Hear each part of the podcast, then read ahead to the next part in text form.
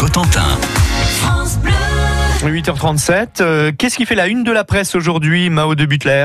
On est en ligne ce matin avec Pascal Brassine, rédactrice en chef de la Gazette de la Manche. Bonjour. Bonjour.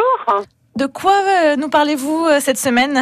Eh bien, écoutez, on a un corps qui a été exhumé à Saint-Hilaire. Il s'agit de Pierre Guéprat, qui est mort en novembre 2017. Ce jeune homme, en fait, a été retrouvé pendu dans une petite commune près de Saint-Hilaire. Et à l'époque, l'affaire a été classée en suicide. Mais la famille a toujours, en fait, rejeté cette thèse.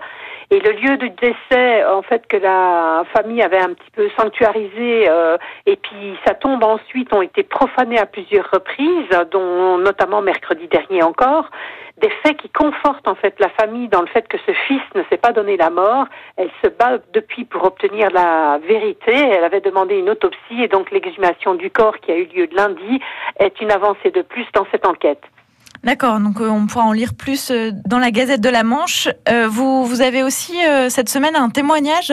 Oui, tout à fait. Un témoignage d'une jeune fille euh, anorexique. Marie habite à Vranches et elle a décidé en fait de parler de sa maladie survenue après un choc émotionnel.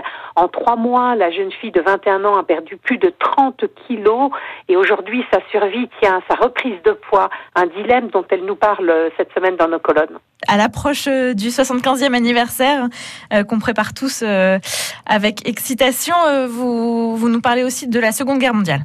Oui, avec euh, ces commémorations qui ont officiellement débuté samedi avec un ballet d'une centaine de parachutes américains qui ont sauté à proximité du Mont Saint-Michel avant de se rendre à Avranches pour l'inauguration d'une exposition au musée d'art et d'hi- et d'histoire. Donc cette exposition, elle aborde en fait la percée d'Avranches et la bataille de Mortain au travers de ce que la population a vécu. Il y a des témoignages sonores, des témoignages filmés, des lettres, des objets du quotidien qui nous plongent en fait dans l'enfer de cette guerre. Et dans le Mortenay, on revient aussi sur les festivités qui se préparent.